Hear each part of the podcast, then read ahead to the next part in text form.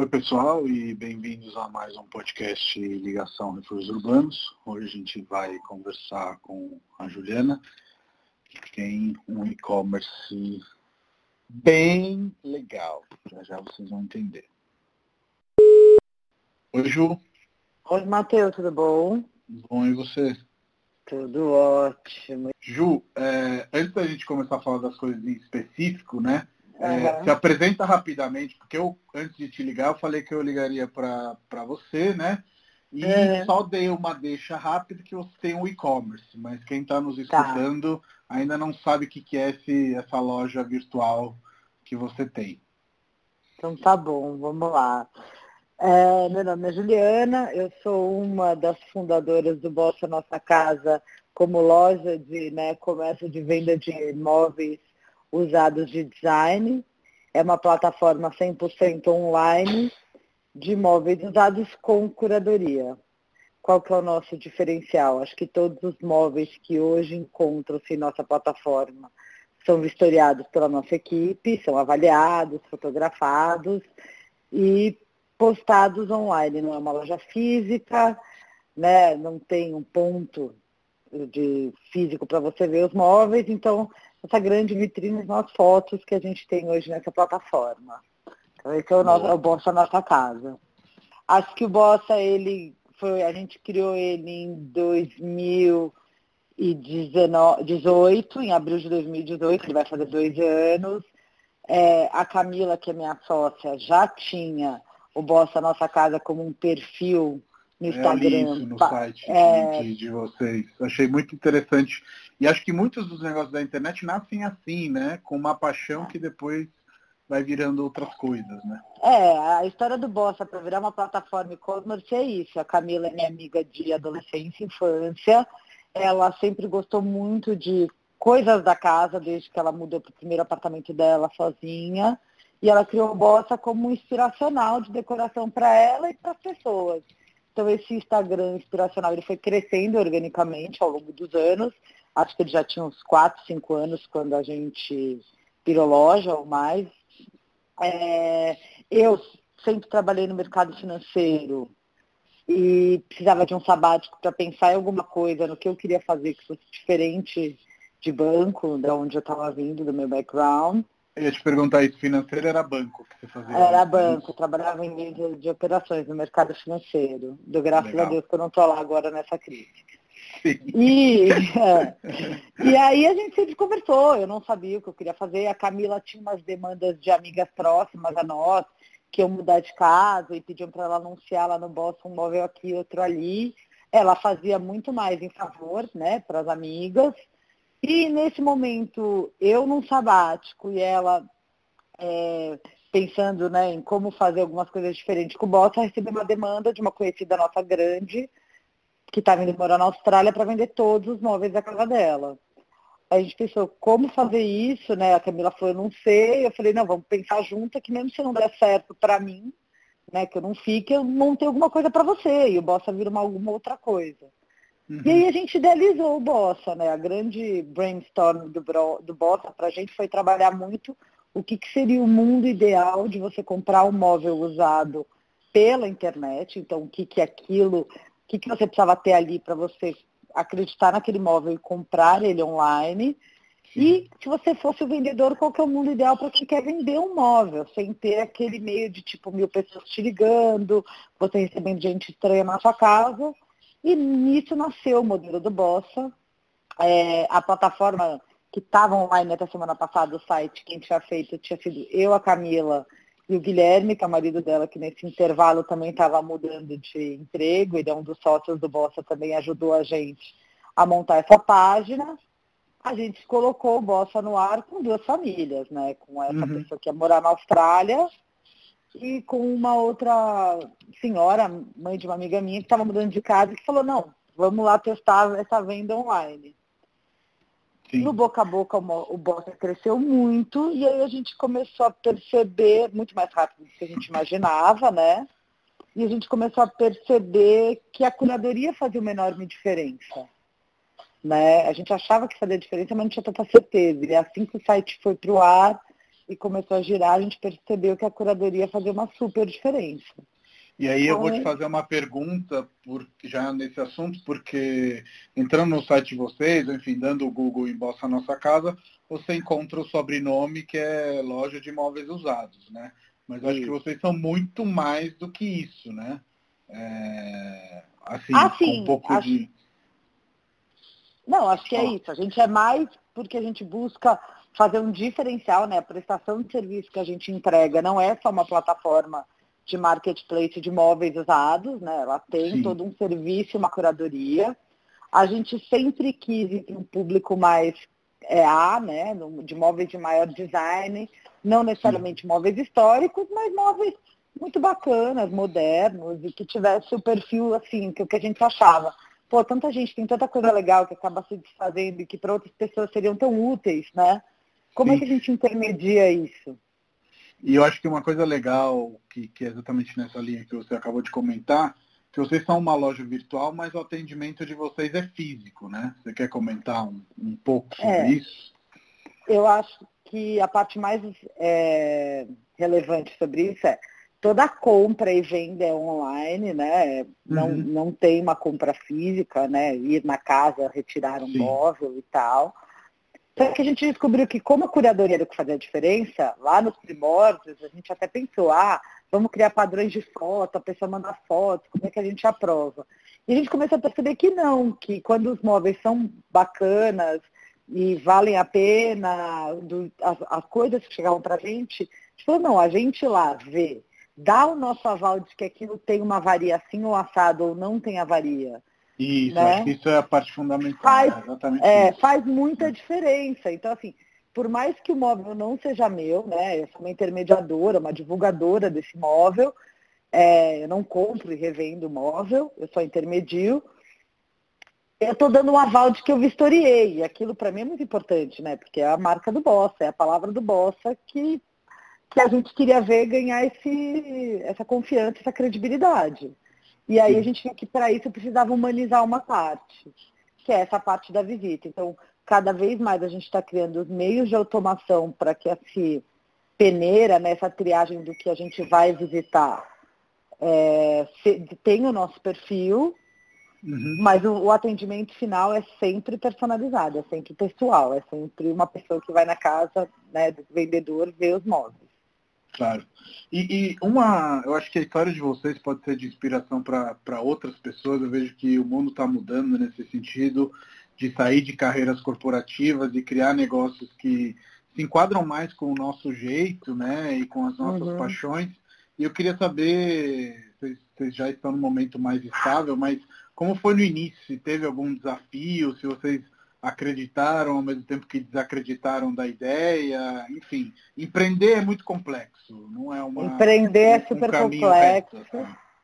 Não, não é. Eu que vim de 20 anos trabalhando em corporações, né, bancos grandes, então todo muito formalizado, muito corporativo, muito enraizado. Uhum. Eu percebi que assim uma das coisas mais legais de empreender é essa flexibilidade, né? Então você testa uma coisa, não deu certo, você muda, quando você está dentro de um corporativo, isso é muito mais limitado, né? Isso é muito mais burocrático. Então, a flexibilidade que você ganha. Fazer algo que você realmente acredita que está fazendo diferença. Então, assim, quando a gente criou o Bossa, também era muito buscar uma solução para um problema, né? Que a gente uhum. sabia que existia, a gente não tinha imagem na época de o quão essa demanda era reprimida, né? Ela superou as nossas expectativas. Eu acho que assim, o Bossa para a gente, ele sempre foi uma superação de é super um complexo. Reto. Não, não é. Eu que vim de 20 anos trabalhando em corporações, né? Bancos grandes, então todo muito formalizado, muito corporativo, muito enraizado.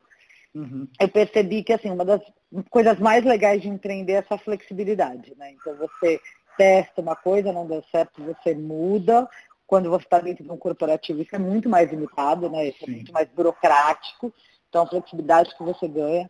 Fazer algo que você realmente acredita que está fazendo diferença. Então, assim, quando a gente criou o Bossa, também era muito buscar uma solução para um problema, né? Que a gente uhum. sabia que existia, a gente não tinha imagem na época de o quão essa demanda era reprimida, né? Ela superou as nossas expectativas. Eu acho que assim, o Bossa para a gente ele sempre foi uma superação de expectativas e a gente pensando como é que a gente melhora ou como é que a gente cria maiores ou bases ou maiores filtros, maiores ferramentas para atender essa demanda que só crescia, né? Sim. Então, eu acho que um, e, e, manter uma excelência de serviço, que essa também é o que a gente busca, que a gente fala que o diferencial realmente é o serviço. Então, empreender, óbvio, mas teve meses bem no começo que era assim, puta, vendia pouca coisa num dia, numa semana. Aí falar, ah, será que a gente está fazendo a coisa certa? Será que a gente está fazendo certo? A gente nunca super investiu em mídia, né? A gente estava buscando esse caminho para trabalhar mais esse ano, em buscar parceiros, em fazer mídias maiores, né? Porque a gente sempre viveu do uhum. Instagram e do próprio Google, então, Sim. e do boca a boca. É, por, por absurdo que pareça, eu não sei, de repente você pode compartilhar, mas me parece que não tem muita concorrência nesse mundo de, de intermediários de imóveis mais específicos. É, é, enfim, dentro do, do conceito de vocês, a gente já teve algumas conversas, estamos estudando aí como fazer uma parceria, mas me parece que tem um, um, uma pegada também de, de ecologia, no sentido de um consumo também é, mais consciente, né? Então, acho que vocês entraram ali num nicho, né, de certa forma. É, a gente foi pensando em, assim, em soluções de problema. Então, o primeiro problema que eu estou solucionando é a pessoa não querer vender o móvel e como fazer para vender, né? Sem ter que receber mil pessoas na casa dela, sem ter que se expor e tal. Então, esse é um ponto. Dois, quero comprar alguma coisa muito bacana, mas não tenho acesso ao que as lojas me pedem hoje em dia. E três, eu estou reciclando um móvel que, como a gente conta lá, o móvel faz parte da história da casa de uma família e passa a fazer parte da história de outra família, é isso. É, vendendo e comprando nesse nível de pessoas. De uns meses para cá, a gente passou a ter perfis de clientes classe, né, uma classe com poder aquisitivo maior, que no começo a gente percebia que eles queriam vender com a gente, mas não tinham ainda uma cultura de comprar o móvel usado, né? E isso acho uhum. que veio mudando de toda uma educação é, que na Europa já existe, em países mais desenvolvidos já existem, do eu não preciso ter tudo novo, né? Eu não preciso vender Sim. o que eu tenho para comprar novo. Então, e aí começou a mudar também o perfil dos compradores. Mudou primeiro dos vendedores e depois veio dos compradores. Hoje a gente tem um perfil bem variado e vasto e vai do vai atende todo mundo, porque a gente tem coisas que de móveis mais simples que não custam absurdamente caros e temos móveis de design que tem o seu preço, que mesmo assim é metade do preço do que do que está na loja hoje em dia, né? Sim, sim. Então você acha que está tendo uma conscientização assim para ter esse movimento também que nem sempre você precisa comprar tudo novo, nem sempre você precisa jogar fora aquilo que está mais antiguinho, eventualmente se está em boas condições você pode até revender e, e, e, no caso de um móvel bacana ter um, um, um, uma recuperação daquele valor investido, né?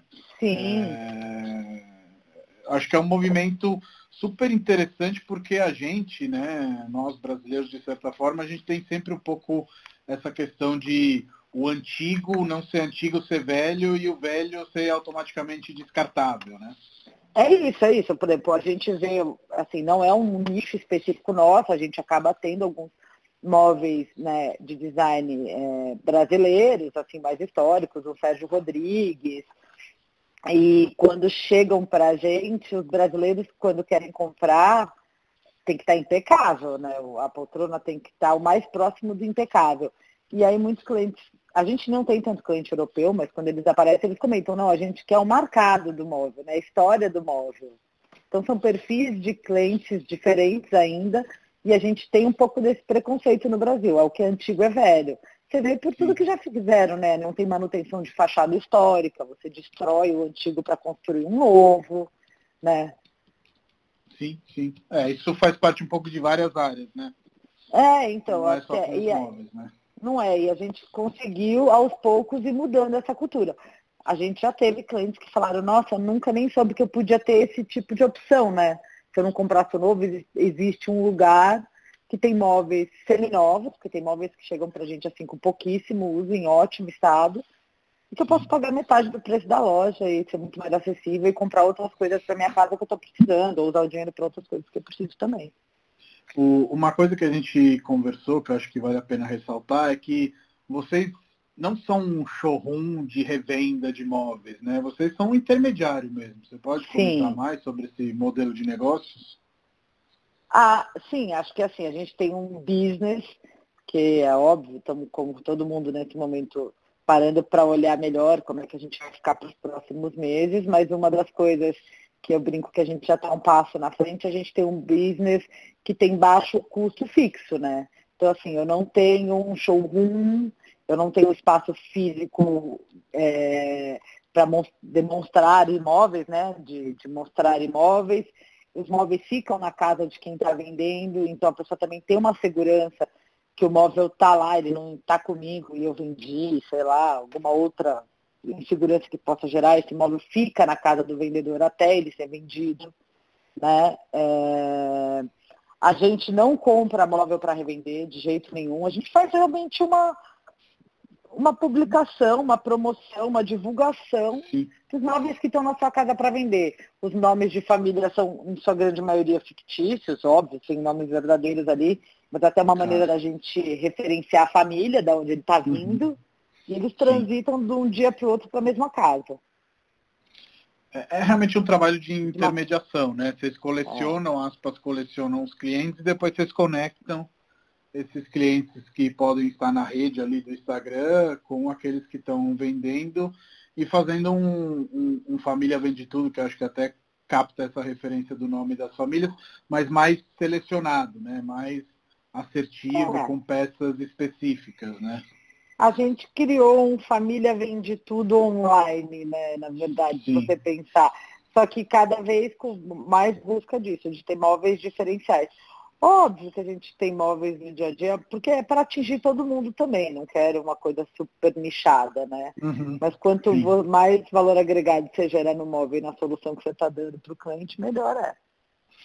E você e a Camila sempre curtiram esse garimpo? Ou... Não, isso é tudo da Camila. É, tudo da Camila. É que a Camila não está aqui, mas a Camila é a garimpeira. Por exemplo, é, a gente, quando foi criar o Bossa, a primeira coisa que eu falei para ela, eu falei, não, não pode ter aquela cara de família vende tudo, que eu entro lá, quero morrer, não acho nada. Eu não sou Sim. essa pessoa, entendeu? Uhum. Eu sou muito mais a pessoa prática do Bossa. E aí, Sim. assim, o que cuida de outras coisas. A garimpeira sempre foi a Camila. A Camila entra, não vende tudo, ela consegue achar um carrinho que está lá entulhado, tirar o carrinho, pensar como ele vai ficar depois, ou de um restauro, ou de mudar um tecido, ou de pintar, ou de pôr um vaso e já mudar a, cor, a cara do carrinho. Então, assim, a Camila é a pessoa do garimpo. Por isso que ela teve o boss inspiracional por tanto tempo, né? Sim. E tem alguma história de alguma peça super incrível? Outro dia a gente estava conversando e vocês me falaram de um sofá Maralunga que eu admito a minha ignorância, eu não conhecia, depois fui ver e é. achei maravilhoso. Enfim, tem alguma história de garimpo que, que, que vale a pena compartilhar, alguma curiosidade? Ah, sim, por exemplo, uns móveis icônicos assim que chegaram pra gente, né? Tipo, Maralunga a gente já vendeu mais de um e o primeiro quando chegou também pra gente era assim, ah, a gente sabia o que era, mas também eu pelo menos sou super nova nesse mundo. Eu tive que estudar muito sobre os móveis. Eu não conhecia nem muitos Sim. designers, nem muitos móveis antes. Para mim era poltrona, cadeira, mesa, sabe, sofá. Não tinha muito quem é, faz isso, quem faz aquilo. É, a gente começou a ter vários móveis do Jader Almeida também. Vendemos muita coisa legal do Jader, da Cláudia Moreira Salles. É, a gente vendeu uma poltrona Rio dos Cadeia Maier, algumas jangadas, entendeu? Já passaram algumas jangadas pelo site. É, a gente já vendeu sofás da Patrícia Urquiola, que é uma designer internacional, uma fundeira de Slow. Aí, assim, tem desde o super icônico, né? Que são uhum. alguns nomes aí que eu falei. Sim. Poltronas do Sérgio Rodrigues. Até também ter o prazer de vender é, designers nacionais, né? Assim, não tão famosos, né? Que, que acabaram passando pela gente. E aí é, é bacana também. Com certeza.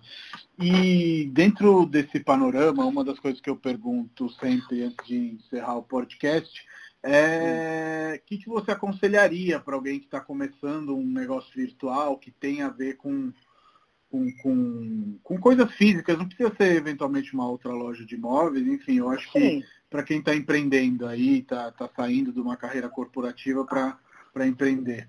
Ah, olha, para mim esse conselho que eu vou dar, acho que é o que eu mais segui no começo, é Camila.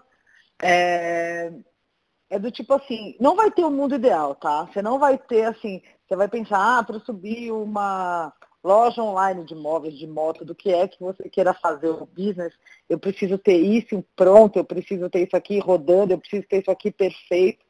Acho que o empreender te permite tentativas e erros, né? Então, puxa, o que eu tenho hoje é, sei lá, montar uma loja, uma loja integrada e divulgar o meu trabalho no Instagram. Monta e divulga. Espera um pouco, vê o que acontece.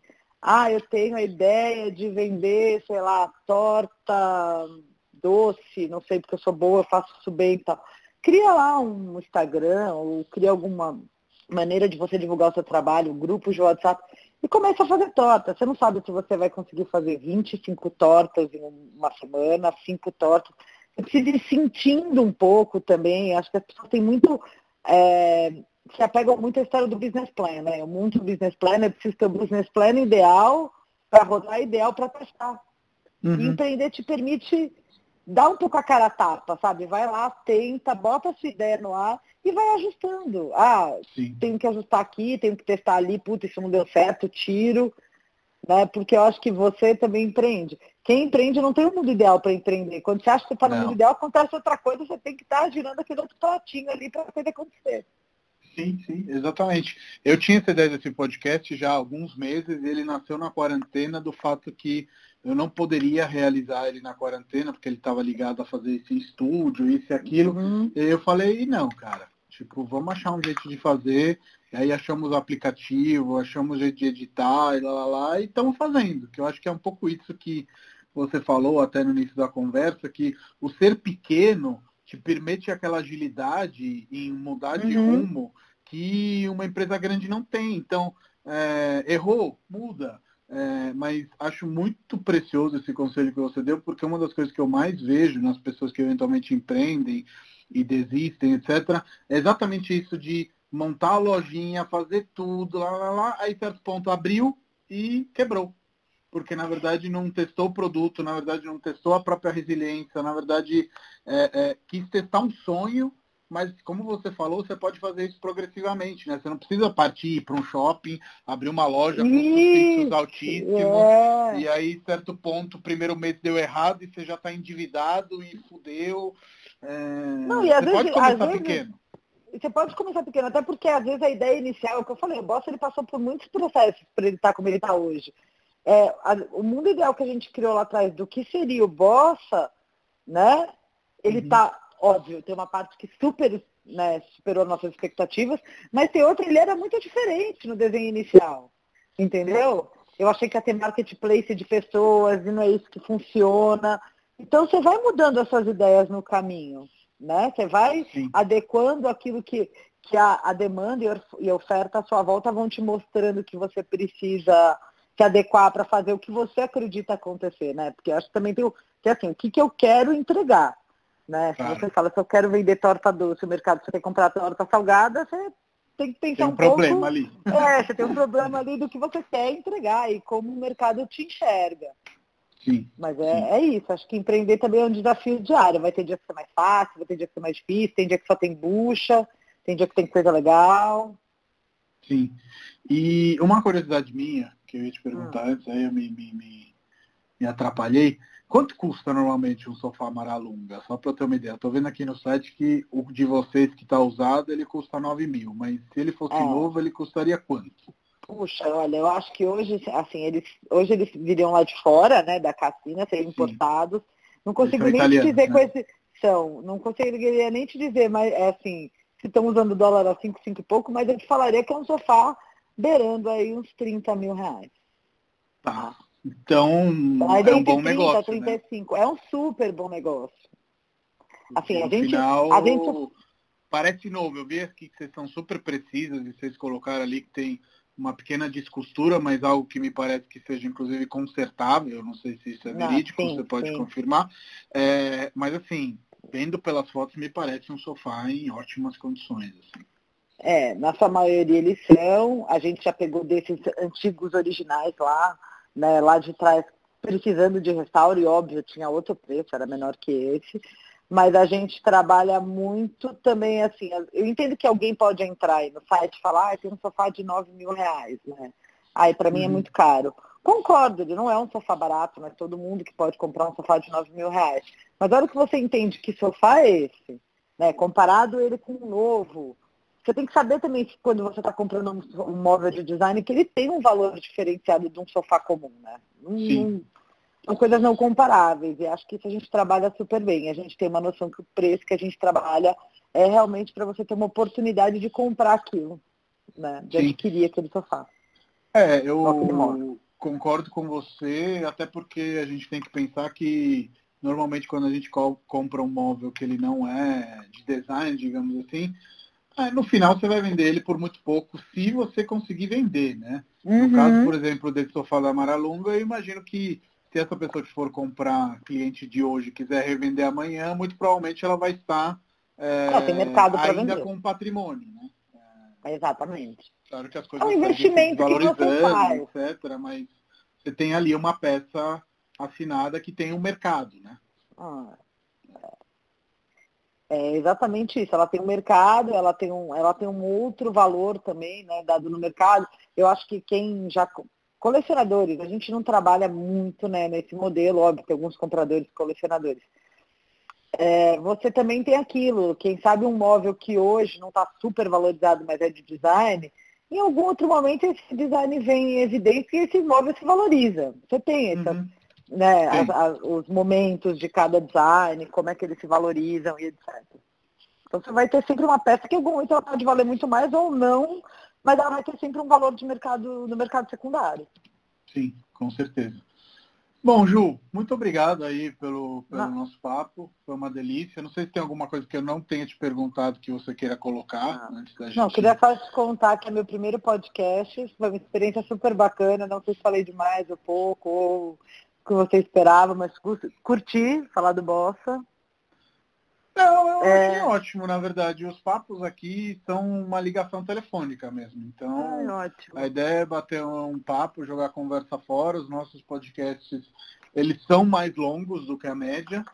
mas um dos princípios que a gente seguiu é que a gente quer conversar despretensiosamente, sem ficar cortando o entrevistado, sem ficar encurtando, sem ficar é, é, medindo muito tempo, sabe? Ah, Quem quiser ouvir como se fosse uma rádio, colocando por trás, etc., ouve. Quem achar que está longo também faz parte. Não, total. Então, queria agradecer a oportunidade de falar do Bossa. Acho que a gente vai continuar falando, muita coisa boa pode surgir aí dessa parceria entre a gente. É, o Bossa, a gente subiu um novo layout nesse momento, então, assim, a gente estava aguardando para subir uma versão nova do site com umas melhorias que a gente já havia há muito tempo que queria fazer, eu e a Camila, então ele está no ar. A gente vai começar já a tá divulgar tá essa semana, já está no ar a nova versão do nosso site. Ele subiu, na verdade, a semana passada, a gente ficou trabalhando nos detalhes. Ah, então já estou é... navegando no novo, por isso que você eu não já tá navegando, é, Você já está navegando no novo desde semana passada. Mas até dia 20 ele era outro site, ele rodou no dia 20 para o dia 21. Então, ah, aproveitem, pesquisem no site, descubram uma nova maneira de adquirir imóveis legais, né? Acho que é ou de, ou de vender, recado. né? Vocês ou de vender sempre... algo que você, é, que você tem aí na sua casa que essa história não funciona mais para você. Com certeza pode funcionar esse imóvel na casa de outra pessoa e fazer alguém bem feliz. Muito bom. Ju, brigadão, ótimo. Obrigada a você, você. Matheus. Vocês também. falando. Beijo, tchau. Beijo, tchau, tchau.